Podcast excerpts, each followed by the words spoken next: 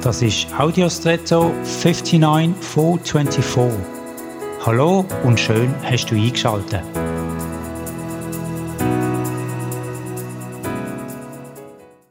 In unseren Tagen ist ein Thema plötzlich präsent, das so, soweit ich mich erinnern kann, nie wirklich prominent in den Medien war. Mangel. Vor allem im Bereich der Energieversorgung.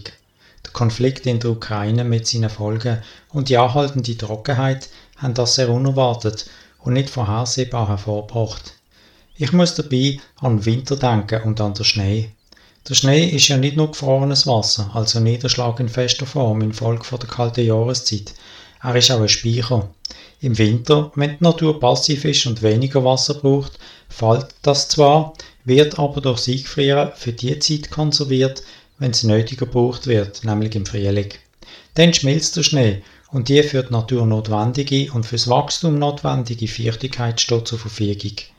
Vielleicht steht dir im Moment auch mehr Zeit zur Verfügung als gewohnt oder als du brauchst.